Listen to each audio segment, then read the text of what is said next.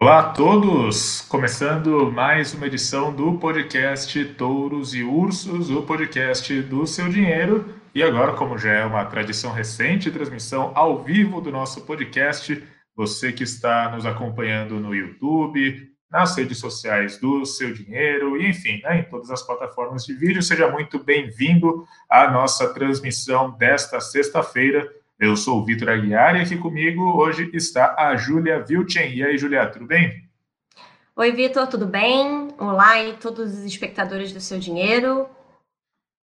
Gente, novamente, muito obrigado por nos acompanharem. Convido todo mundo que estiver uh, nos assistindo no YouTube, nos assistindo nas redes sociais, podem mandar suas perguntas, podem mandar seus questionamentos, porque a gente vai responder aí tudo que vocês tiverem para perguntar ao longo do programa desta sexta-feira.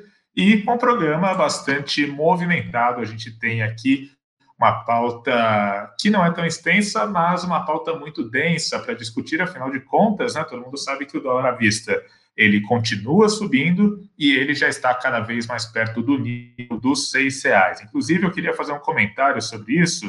Uh, tem, né, eu estava quando eu estava preparando aqui, né, o conteúdo do programa de hoje, eu estava vendo aqui o histórico, né, dos nossos podcasts, inclusive todos os nossos episódios estão lá no Spotify. Convido quem não, quem nunca acessou, né, entrar lá, porque lá a gente tem todos os programas disponíveis. E eu estava vendo aqui o histórico recente, né? Então eu vi aqui que, por exemplo, hoje é o programa de número 58, mais um pouco mais para trás, aqui, ó, programa 46 de 21 de fevereiro, o título era O peso do dólar a 4,40. Então, de 21 de fevereiro até agora, né, passados aí uh, nem três meses, né, então o que parecia absurdo lá atrás, 4,40, hoje já, já é fichinha, afinal de contas a gente está cada vez mais perto dos seis reais e eu vou conversar bastante com a Júlia a respeito disso, do porquê que a gente está vendo o dólar tão estressado. Mas, além disso, claro que a gente também vai falar sobre todo esse cenário né, de aversão ao risco que a gente vê tanto no Brasil quanto no exterior. Lá fora a gente tem dúvidas quanto à questão do coronavírus, quanto à retomada da economia global. E aqui dentro a gente tem um cenário político bastante pressionado. Né? E, enfim, além disso, claro que também nós vamos falar sobre o balanço da Petrobras. A Petrobras divulgou seus resultados trimestrais na noite de ontem e foi um balanço bastante uh, cheio de detalhes, digamos assim.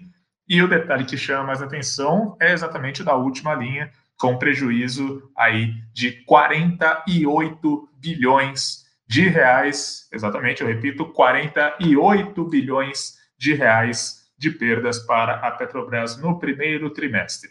Além disso, chega uma notícia de última hora aqui, enquanto a gente está fazendo a transmissão, agora que todo mundo lá da redação do seu dinheiro, a redação, é claro, cada um nas suas casas, está passando aqui tudo para a gente. É, o ministro da Saúde, Nelson Teich, aparentemente acabou de ser demitido, acabou de cair, então a gente vê que é, as bolsas, o Ibovespa agora está piorando Ibovespa agora em queda de mais de 1% em reação a essa notícia.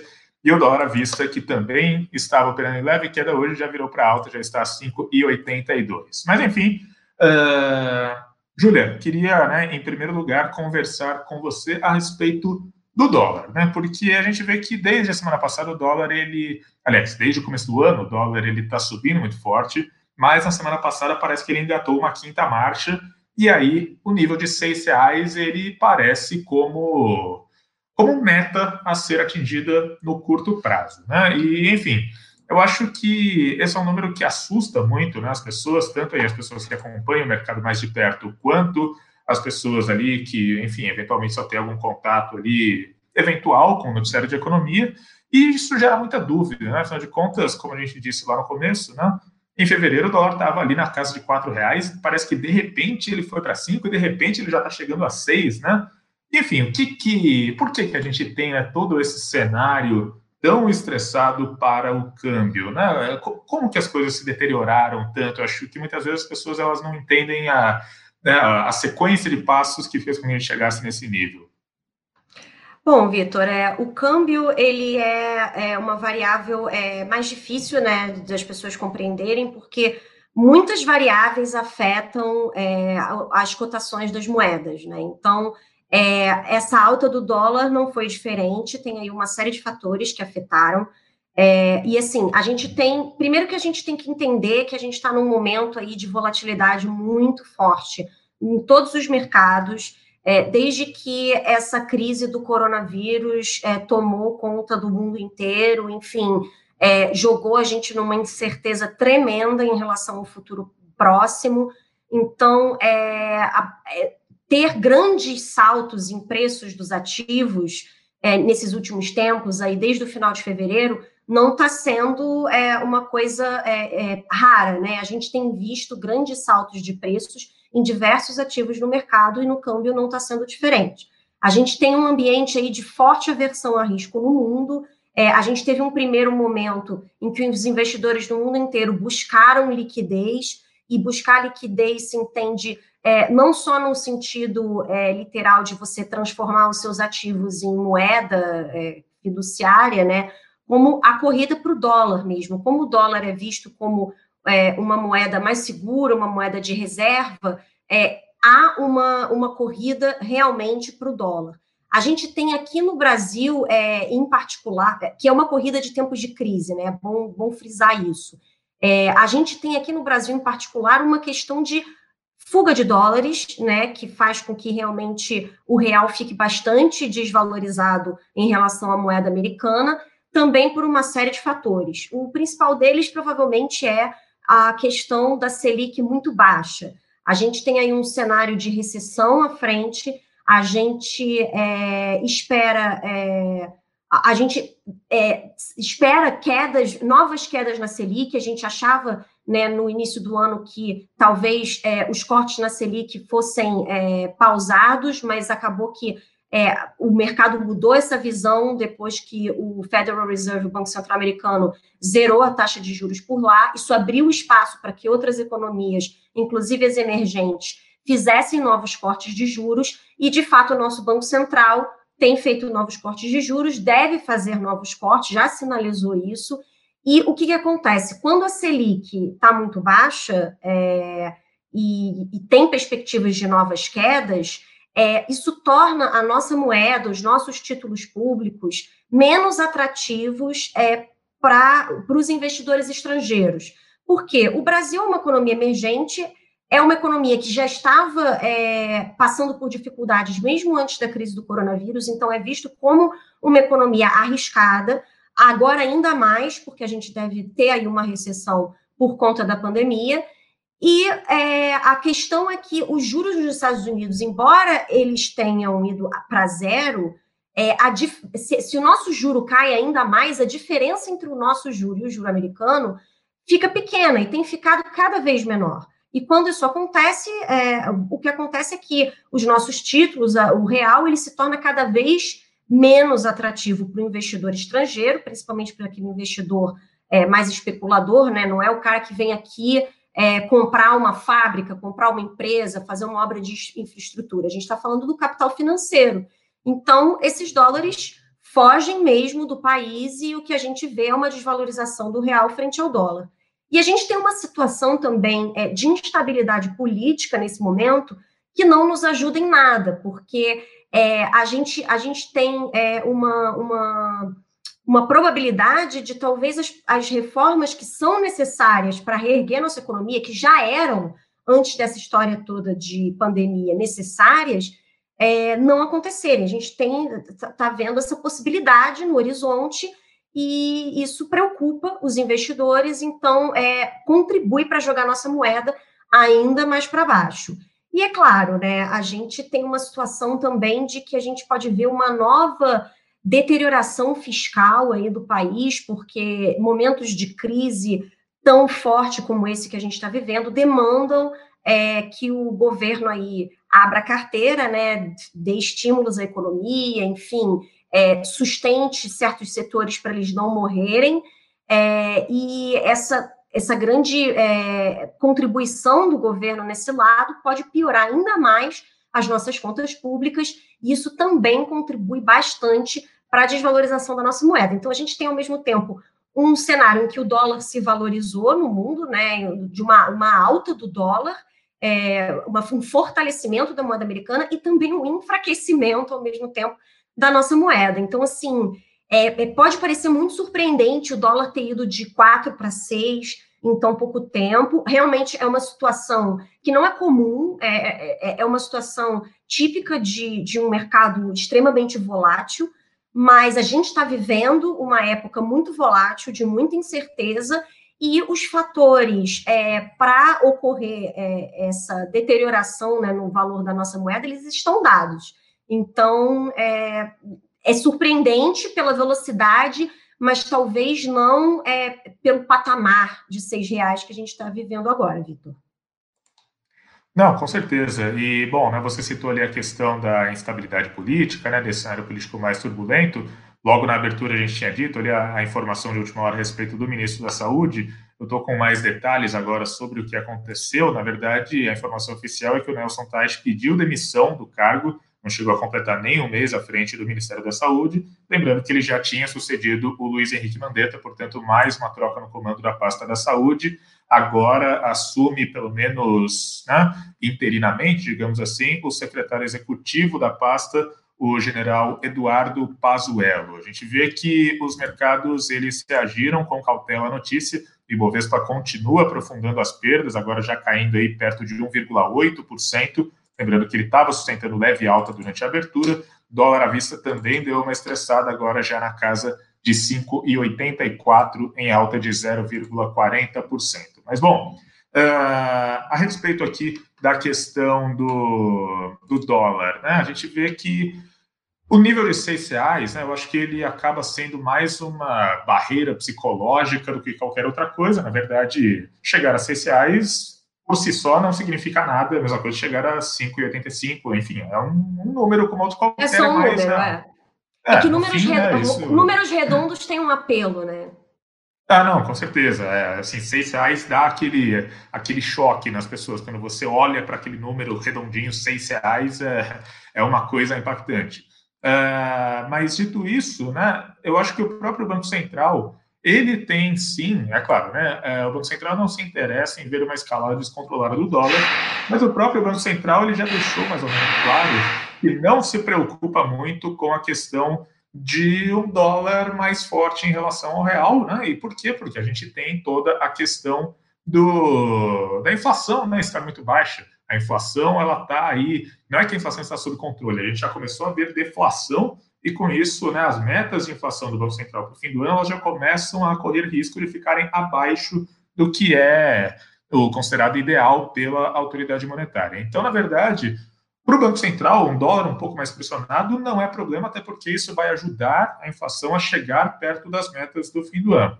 Então, a gente, na verdade, tem visto que o Banco Central ele tem assumido uma postura bem uh, hesitante em atuar de maneira mais firme no mercado de câmbio. Acho que a gente só viu uma postura mais ativa na, na sessão de ontem, quando o dólar bateu 5,97, que foi a máxima histórica.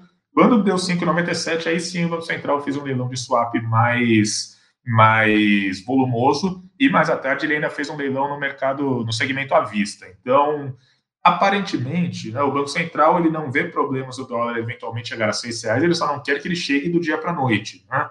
Então é só uma questão mais ou menos do ritmo como essa escalada vai acontecer.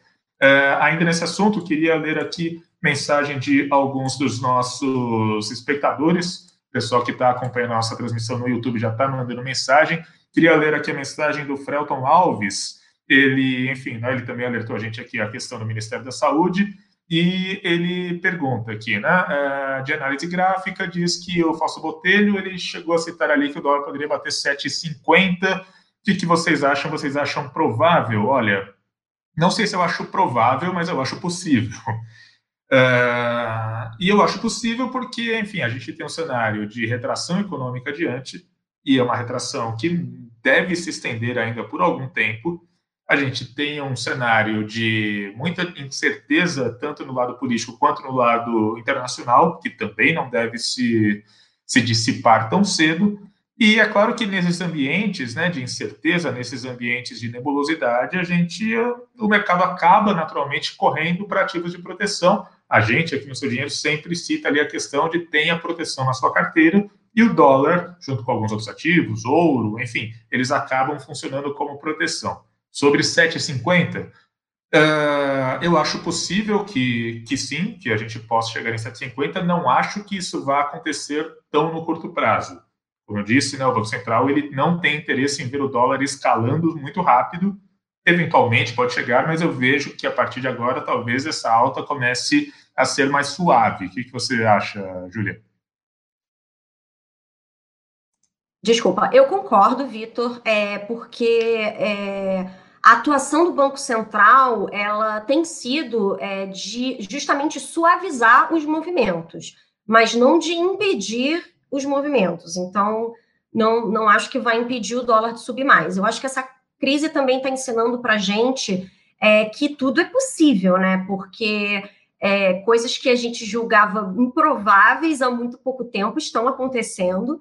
Então, é, ela está sendo importante né, nesse sentido educativo até do investidor, de mostrar que a, as coisas improváveis podem se tornar prováveis e, e, e mesmo que a gente acha que, nossa, isso é muito difícil acontecer, pode acontecer. Então, assim, também não acho que vai ser super rápido, é um salto muito grande de 6 para 7,50, mas acho possível sim e acho que o investidor tem que ter mesmo proteções na carteira, tem que ter exposição a dólar, tem que ter é, exposição a ouro dolarizado, enfim, ativos dolarizados, não, não somente o dólar em si, né, um fundo cambial de dólar, mas ativos que, que estejam ligados à cotação do dólar de maneira geral, é, porque a gente está tendo é, dificuldade aí, outros, outros ativos estão tendo, estão patinando aí nos preços, a gente está com um juro no chão no Brasil, então também não vai ser na renda fixa que a gente vai ganhar dinheiro, no máximo a gente vai preservar aí o, o, o nosso capital em reais,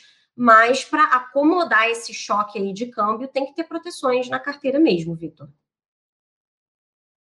E ainda sobre esse tema, né, Júlia, do panorama de investimentos com dólar a seis reais, né, a gente, né, tem a proteção, tem a proteção, tem a proteção, sempre bom ter ali um pouco de, de dólar, né, na Uh, o nosso espectador André, ele né, pergunta, vocês consideram investimento em ouro a opção mais segura neste momento?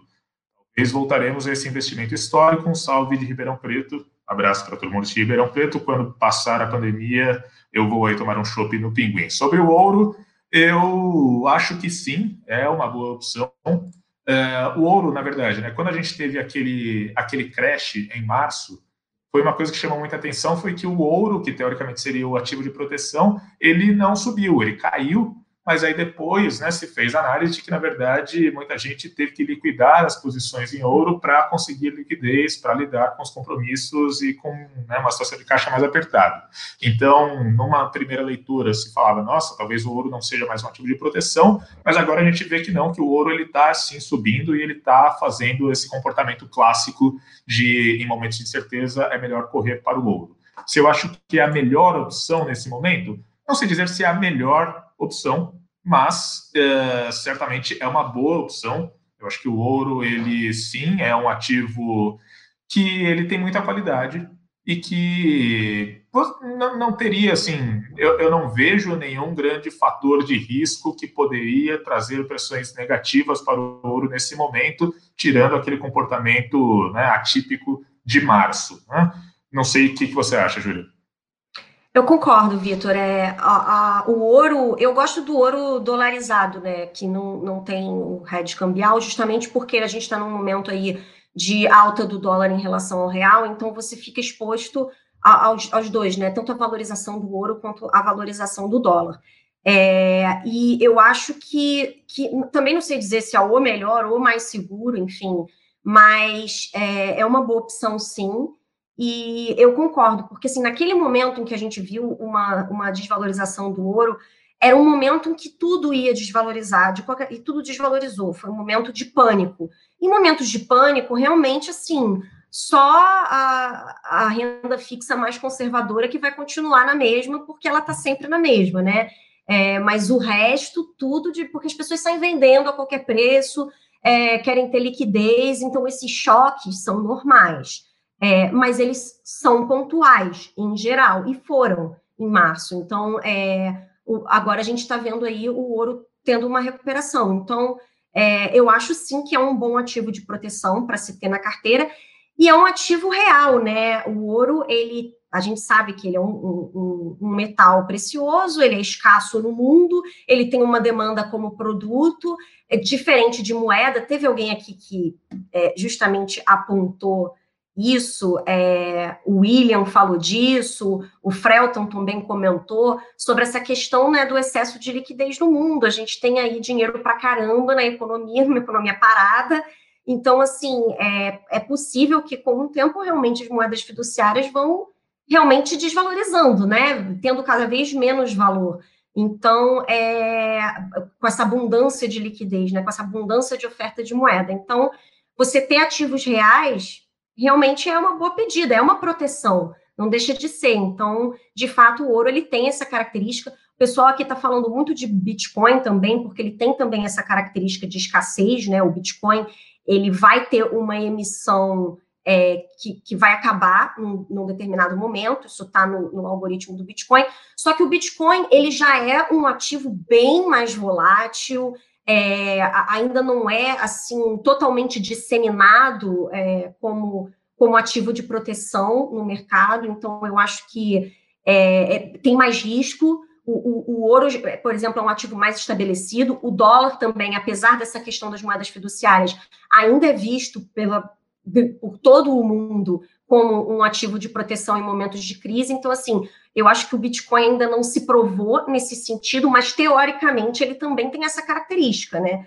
É, é, é um ativo de precificação mais difícil, mas é aquilo. A gente sempre recomenda você ter uma, uma parcela bem pequena da sua carteira em Bitcoin, porque o, a volatilidade de fato é muito grande. Mas é, o ouro, eu acho que eu concordo com você, Vitor. É, é, eu acho que é por aí mesmo. É um ativo de proteção que funciona nesse momento, sim.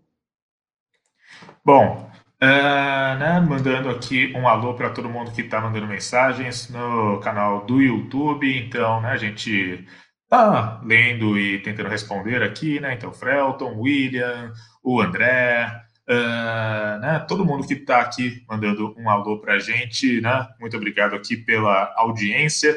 Mas, enfim, queria também né, aproveitar que a gente está nesse tema aí de dinâmica de dólar, por que está subindo, riscos e tudo mais, e eu acho que é impossível que a gente não trate né, do, do cenário muito conturbado que a gente tem, um cenário muito conturbado tanto no Brasil quanto no exterior. Né? E é claro que tudo por causa do plano de fundo do coronavírus.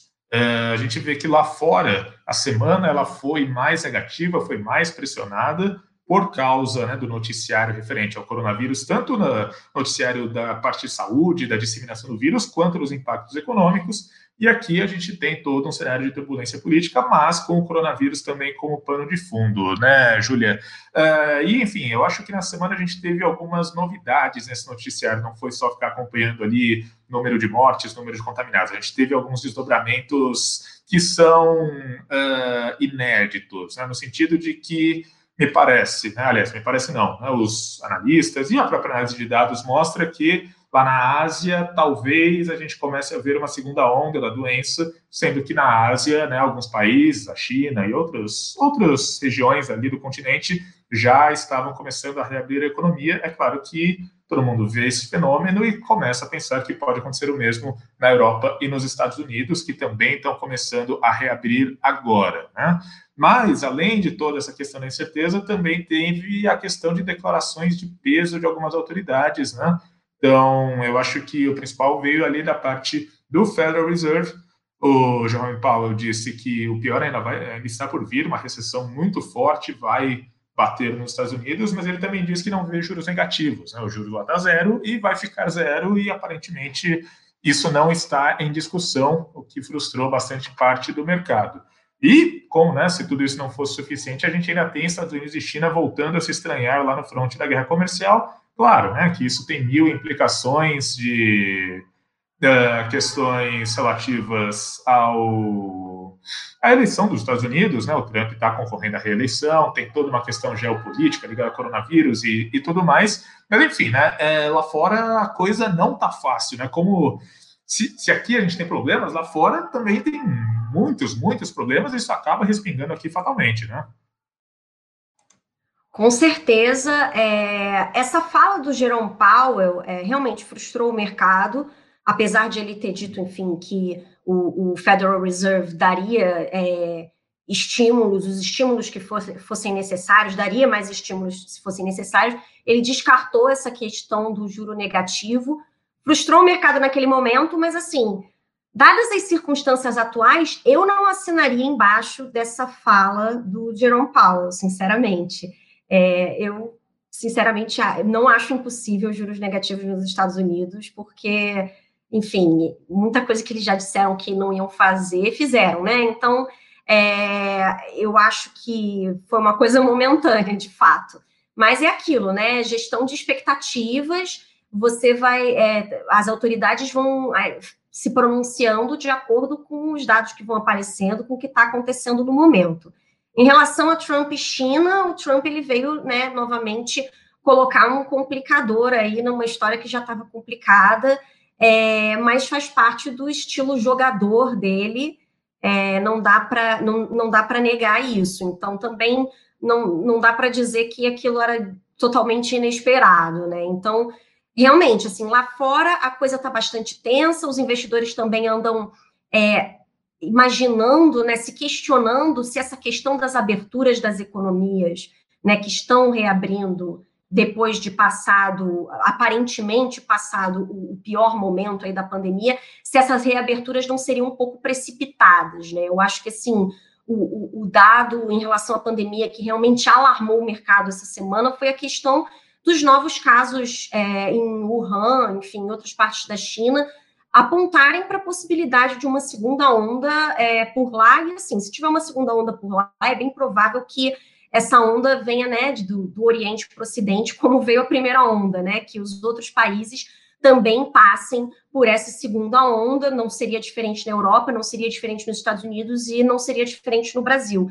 Então a gente pode esperar que isso aconteça. Isso deixou o mercado também bem apreensivo, bem cauteloso porque, é, enfim, não não está dando, apesar de em alguns momentos o mercado ter operado em alta, animado com boas notícias como é, o surgimento né, de um medicamento que parece eficaz, que é o Remdesivir, ou então a, a reabertura das economias na Europa, é, foi um, um, uma, uma, cantar vitória antes do tempo, vamos dizer assim, né? Foi uma animação momentânea, porque a gente não consegue ainda bater o martelo de que essa crise está perto do fim. Essa que é a verdade. Então, é, a, é, é, lá fora ainda existe bastante incerteza, bastante tensão. Esse é o pano de fundo em que nós estamos inseridos, com todos os nossos fatores complicadores aqui no Brasil que, que tornam tudo aqui muito mais é, incerto e difícil. A gente está inserido num mundo incerto e difícil também nesse momento, Vitor. Bom, mandando, né, lendo mais algumas mensagens aqui dos nossos espectadores, né? Debate aqui a respeito de dólar, ouro, Bitcoin, né? O pessoal está falando bastante sobre isso, né? Frelton diz: prata também é bom ativo? Sim, sem dúvida. É, metais preciosos, como um todo, são bons ativos, são ativos que, né, cujo preço acaba não acaba sendo muito resistente a esses momentos de incerteza, porque né, metais preciosos têm um valor inerente, tem ali aquela questão né, de, de do próprio imaginário das pessoas. Né? É, é, um ativo de segurança, então, sem dúvida, né, prata é sim um bom, um bom, uma, uma boa opção nesse momento. A Dulce diz aqui: o acesso ao ouro pode ser via fundos de preferência atrelados ao dólar para o momento, com certeza. Né?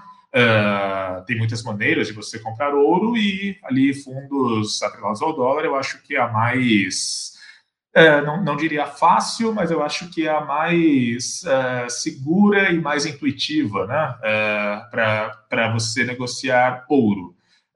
E, é, o, eu só acrescentar que essa questão dos fundos de ouro, é, muita gente acha que eles não são acessíveis para o pequeno investidor, mas eles são sim. Algumas plataformas de investimento têm fundos de ouro com e sem hedge cambial, eu acho que é, sem hedge, que são esses, esses, ativos de ouro dolarizado, eles são os mais interessantes no momento. A gente tem fundos assim na Orama, na Vitrio, no BTG Pactual Digital, é, são fundos é, de aporte inicial bastante baixo e de taxas de administração baixas também. Então, eles são bastante indicados para o investidor pessoa física. Eu mesmo invisto num, invisto num fundo desses e ele valorizou bastante esse ano. Então, é, é um tipo de ativo bastante acessível hoje para o pequeno investidor, sim.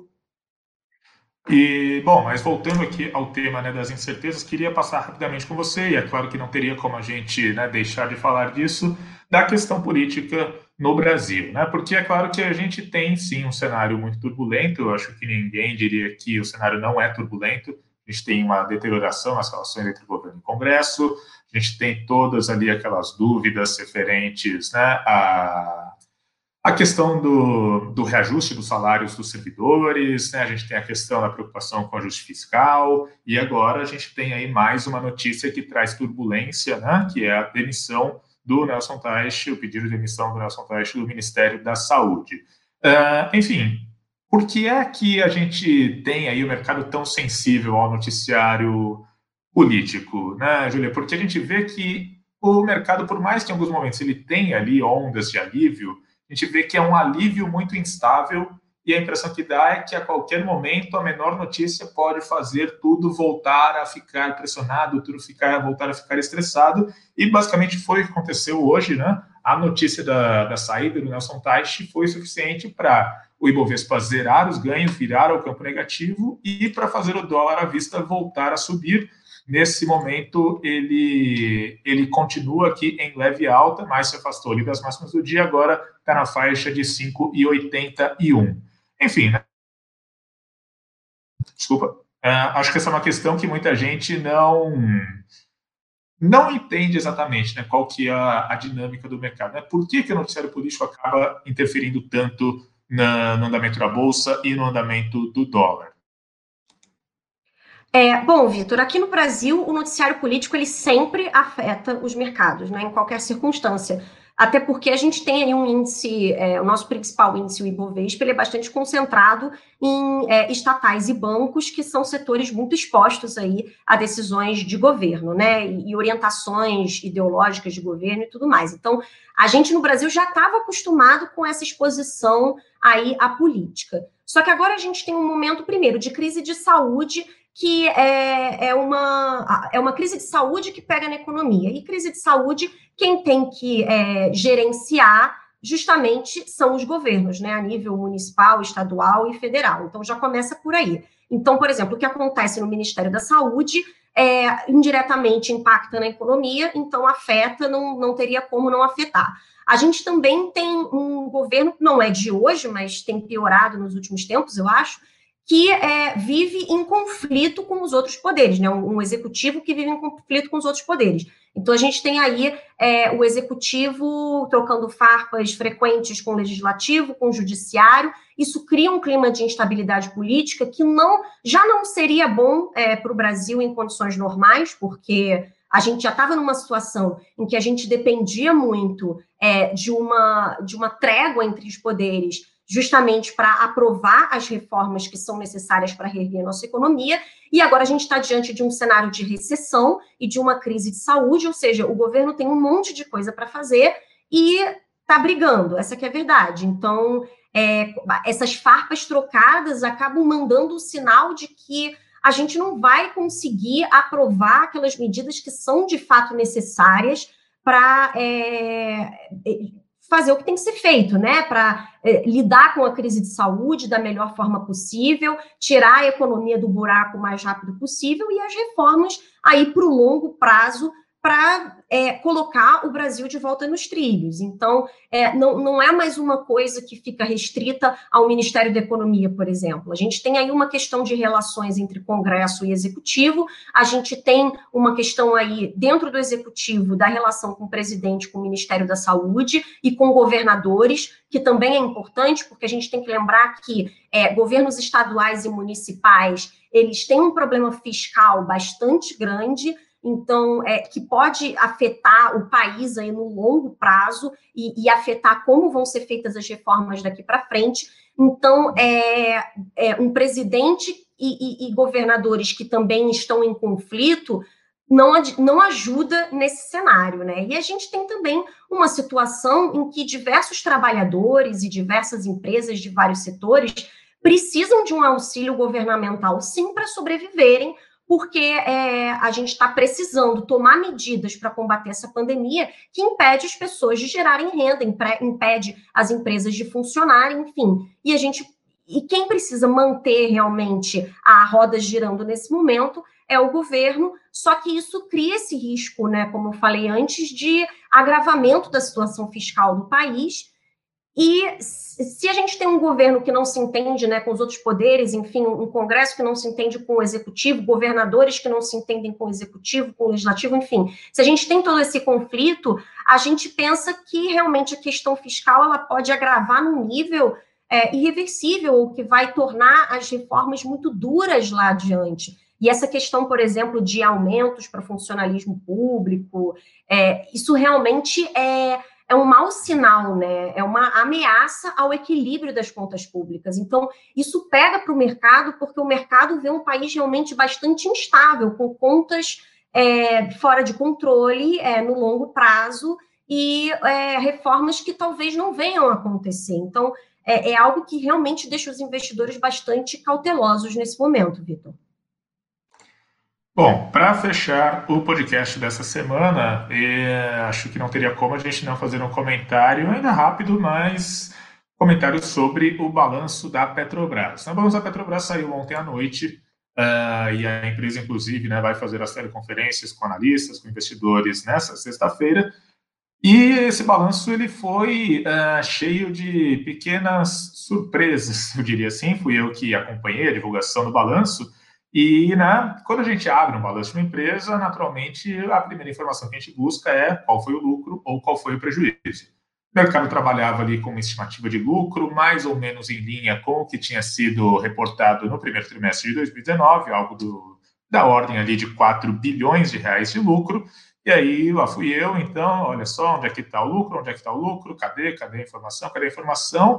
E, para minha surpresa, a informação foi um prejuízo de 48,5 bilhões de reais. Uh, bom, eu já tive alguns prejuízos na vida, né? Já fiquei com a conta vermelha algumas vezes, mas nunca fiquei com 48,5 bilhões de reais no vermelho no meu saldo. Acho que é um número que chama bastante atenção. E aí, é claro, né, que naturalmente a gente tenta entender né, o que aconteceu, por que, que a Petrobras teve esse prejuízo tão gigantesco. E tudo isso foi mais uma questão contábil do que uma questão operacional. Aliás, não foi uma questão operacional, foi tudo ali uma questão de da maneira como você contabiliza os ativos, né? E aí, enfim, é, é o que no jargão da contabilidade se chama impairment. Né? O impairment da Petrobras nesse trimestre foi de 57 bilhões de reais. Isso por quê? Porque o petróleo desabou. Né? O petróleo estava acima de 60 dólares o barril no começo do ano, e no fim do trimestre ele estava ali perto dos 20 dólares. Então, a Petrobras, ela naturalmente teve que reavaliar os próprios ativos. A Petrobras tem os campos de petróleo, que tem uma estimativa, aqui nesse campo tem X milhões de litros de petróleo. Com o petróleo valendo X, então você faz uma conta e chega no valor. Mas como o petróleo caiu tanto, então o, o, valor projetado dos ativos da Petrobras, ele naturalmente tem que ser corrigido, e a Petrobras teve que fazer essa correção agora no primeiro trimestre, e mais que isso, a Petrobras não vê o petróleo se recuperando de preço num nível, se recuperando assim, num nível muito lento ao longo do tempo, e não voltando mais a esse patamar de 60 dólares no longo prazo. Né? Uh, enfim, qual que é o saldo disso tudo? Então, na verdade, a gente tem duas informações a serem processadas no balanço da Petrobras. Tem, por um lado, a questão, né? A Petrobras hoje é uma empresa que vale menos porque os seus ativos valem menos porque o petróleo caiu muito. Mas, por outro lado, quando a gente analisa os dados operacionais, dá para ver que ela teve um bom desempenho no primeiro trimestre. A Petrobras ela teve um crescimento de receita, teve um crescimento de EBITDA, ela conseguiu exportar mais, e um dado muito importante também é que a Petrobras está com uma posição de caixa muito elevada e exatamente para poder, poder passar aí pelo, pelo segundo trimestre e pelo restante do ano, que tendem a ser muito pesados para a companhia e tendem a ser muito pesados para todo mundo. Né? Então a gente vê que, se por um lado o prejuízo foi gigante, por outro, ela fez a lição de casa dentro do que ela podia fazer. Então a gente vê né, que apesar desse prejuízo gigante, as ações da Petrobras elas estão até subindo hoje. As ações ON subindo aí 2,5%, as PN subindo 1%, o que pode parecer estranho, mas na verdade né, é preciso ir além ali só do número do prejuízo, ir além ali só do que uh, né, a, tabela fria ali de demonstrativo financeiro mostra. E enfim, Juliana, né, você também está vendo muitas, muitos balanços, né? Você viu ali balança Cirela, você viu ali balança Multiplan, né? Eu acho que tem sido um tema, né, nos balanços financeiros essa questão, né, que no primeiro trimestre ele ainda não mostra um impacto muito grande, mas as empresas como um todo estão se preparando para o pior agora no segundo trimestre e na segunda metade do ano, né? Que que, que, que você tem visto do seu lado?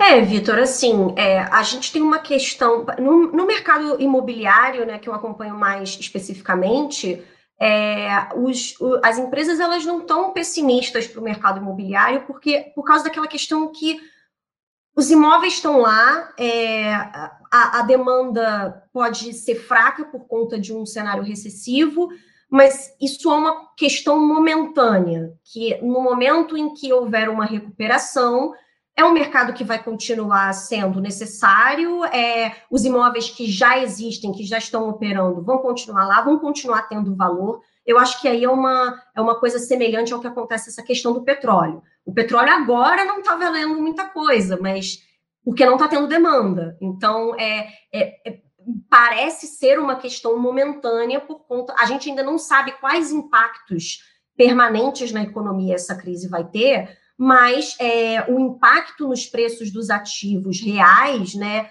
ele parece estar sendo momentâneo, porque esses ativos continuam lá, continuam existindo, continuam tendo um valor e que pode e eles podem vir a se valorizar tão logo as coisas se normalizem. Então, eu acho que as empresas elas estão um pouco é, nessa situação. Agora, preocupação de preservar caixa, justamente para sobreviver. Eu acho que todo mundo agora está no modo sobrevivência. Né? A Petrobras é uma empresa que está lidando bem até com, com, com, essa questão, assim, tomando as medidas necessárias para é, sobreviver nesse momento que está bastante difícil para o mercado de petróleo. É, as, as empresas do mercado imobiliário elas também estão muito nessa visão de caixa, enfim, de segurar a caixa, de renegociar tudo aquilo que elas podem renegociar, cortar todo aquele custo que elas podem cortar.